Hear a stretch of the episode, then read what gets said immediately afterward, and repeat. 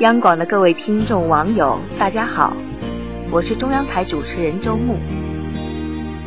昨天是七夕情人节，你有没有在微信群里抢红包呢？其实不管手气如何，是不是只要抢到就能高兴呢？不过长春一名男子已经被抢红包和发红包绑架了，深陷其中无法自拔。在不到一个月的时间内，他已经发出去了近万元。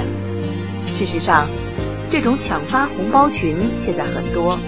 这名男子所在的群就有这样的游戏规则：每天先由群主发三个二百元红包，群员们抢到群主的红包后，所抢得的红包数额相加最小的这名群员，就要连续再发三个二百元红包。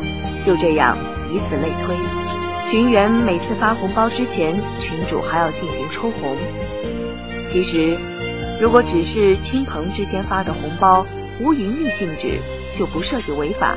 但如果群主通过这种抢发红包抽红，那么群主就属于开设赌场，属于刑事犯罪了。本来抢发红包只是亲戚朋友间娱乐的方式。